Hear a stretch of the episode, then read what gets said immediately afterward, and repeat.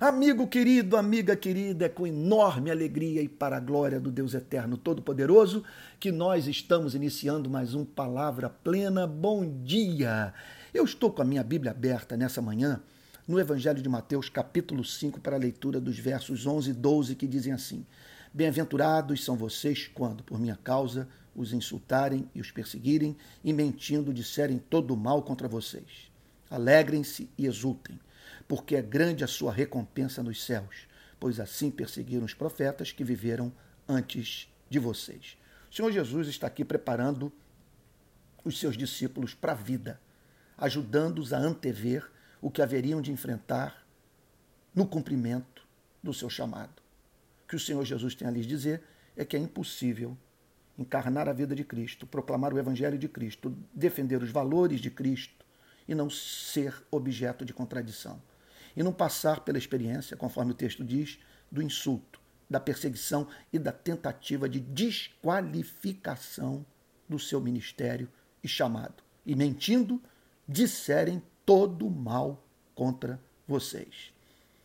Tal acontece porque viver a vida de Cristo significará sempre difundir a luz. Luz que faz com que as pessoas tenham contato com a verdade verdade relativa não apenas à realidade última do universo, ou o ser e os atributos de Deus, ou o Evangelho de Jesus Cristo, mas verdade referente ao que essas pessoas são.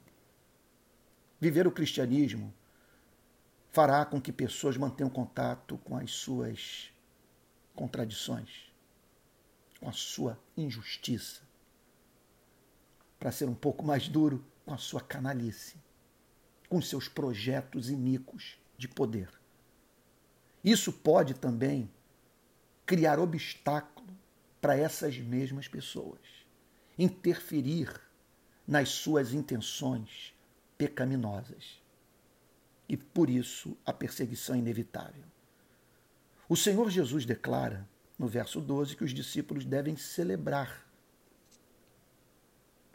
nessas horas a perseguição sofrida, não pela perseguição em si. Porque é duro, por exemplo, você ver amigos se levantando para o atacarem. Pessoas que poderiam, é, num telefonema, tratar da diferença que tem com você e comigo, mas não fazem.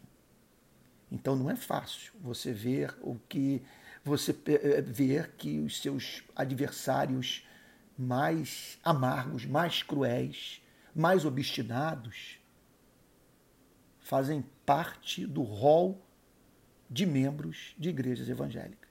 Isso não é fácil. Contudo, a exortação se mantém de pé. Alegrem-se e exultem, porque é grande a sua recompensa nos céus. Qual é o motivo da alegria, da exultação? Que aquele que é perseguido por causa da justiça vai levar esse histórico de vida para o céu. Essa biografia, sabe, construída nesse planeta, se, se, se tornará do conhecimento de muitos, porque o próprio Deus se empenhará em dar este reconhecimento público. É uma história que vai acompanhar o crente por toda a eternidade. Isso é extraordinário. Para a glória de Deus, isso significará você dizer lá na frente o seguinte: Senhor, eu não banalizei o seu evangelho. Não é que eu busquei esse reconhecimento público, é que eu o amei. E por amar o Senhor, por ter encanto pela sua verdade, compaixão pelo próximo, eu não consegui deixar de proclamar a verdade, mesmo quando isso me foi custoso e representou perda de espaço na sociedade e na própria igreja. Alegrem-se exultem, porque é grande a sua recompensa nos céus pois assim perseguiram os profetas que viveram antes de vocês. O Senhor Jesus está dizendo que esse é um outro motivo de exaltação. Essa perseguição é um elogio que o perseguidor presta ao servo de Deus. É sinal de que é, é sinal de autenticidade e que aquele que está sendo perseguido por causa do seu compromisso com Cristo, sabe, faz parte dessa extraordinária árvore genealógica a árvore genealógica dos profetas, dos perturbados e que não conseguiram deixar de expressar o motivo da sua perturbação. Pensando em termos de aplicação prática disso tudo, permita-me falar sobre um tema muito atual, que é o da perseguição virtual que servos de Deus estão sofrendo nesse contexto de insanidade e de divisão política ideológica no nosso país que tem dividido a própria igreja. A igreja tem dado um péssimo testemunho, porque poderia muito bem os cristãos das mais diferentes denominações defender livremente os seus pontos de vista, sem que para isso rompessem a comunhão com irmãos na fé. Esses dias, um amigo escreveu para mim, um grande leal amigo, cobrando que eu me defendesse dos ataques que recebo nas redes sociais. E então eu, eu pensei em escrever um texto no qual eu apresentasse as razões pelas quais eu não faço. E eu disse a seguinte coisa: primeiro, porque eu amo a liberdade de expressão. E por isso que eu mantenho na, no meu, nas minhas redes sociais os nomes e, o, e permito o acesso de pessoas que me odeiam. É, eu também teria de parar a vida para ficar respondendo essas pessoas, eu tenho coisa mais importante para fazer. Outro ponto, eu também sou atacado por robôs e gente paga para desconstruir a minha imagem. Ah, pense nisso com relação a você também. Outro ponto, eu aprecio a arte de transformar inimigos em amigos e eu já tenho vivido essa experiência.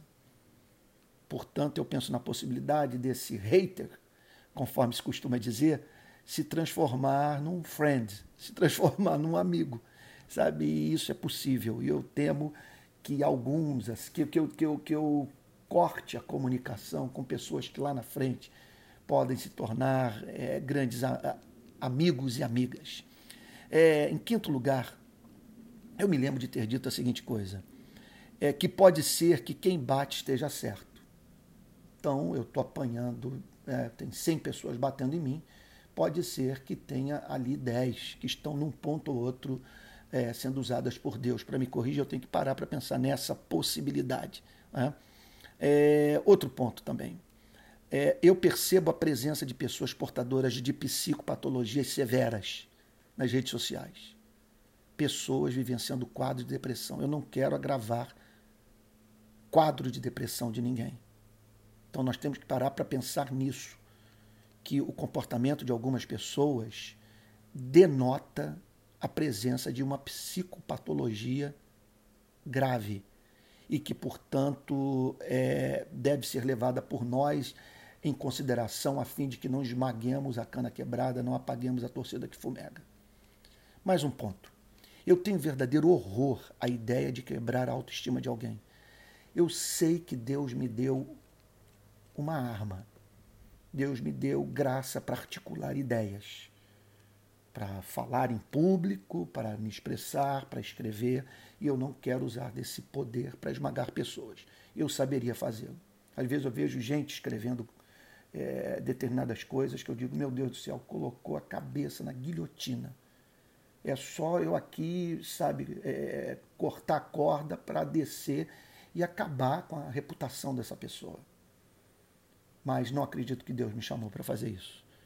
Ele me deu essa ferramenta para edificar e não para destruição de, da reputação de pessoas. Vou continuar defendendo ideias fervorosamente, mas atacar frontalmente a autoestima de alguém eu não consigo fazer e fujo com horror desse tipo de coisa.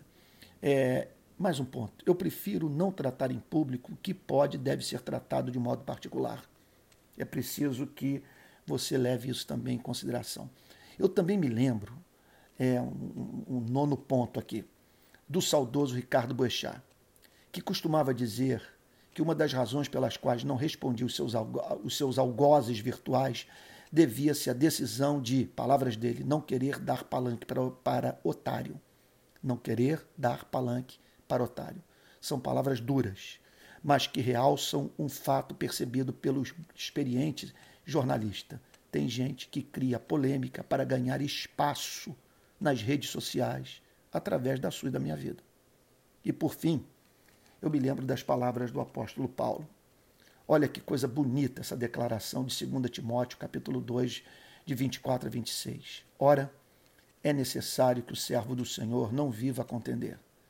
E sim deve ser brando para com todos, apto para instruir, paciente, disciplinando com mansidão os que se opõem, na expectativa de que Deus lhes conceda não só o arrependimento para conhecerem plenamente a verdade, mas também o retorno à sensatez.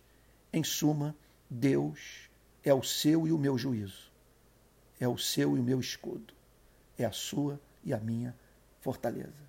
Por isso, alegre-se e exulte, porque é grande a sua recompensa nos céus. E é maravilhoso saber que você faz parte desse grupo seleto, o grupo dos perturbados, o grupo dos que aderiram à verdade, mesmo que isso representasse para as suas vidas um alto preço.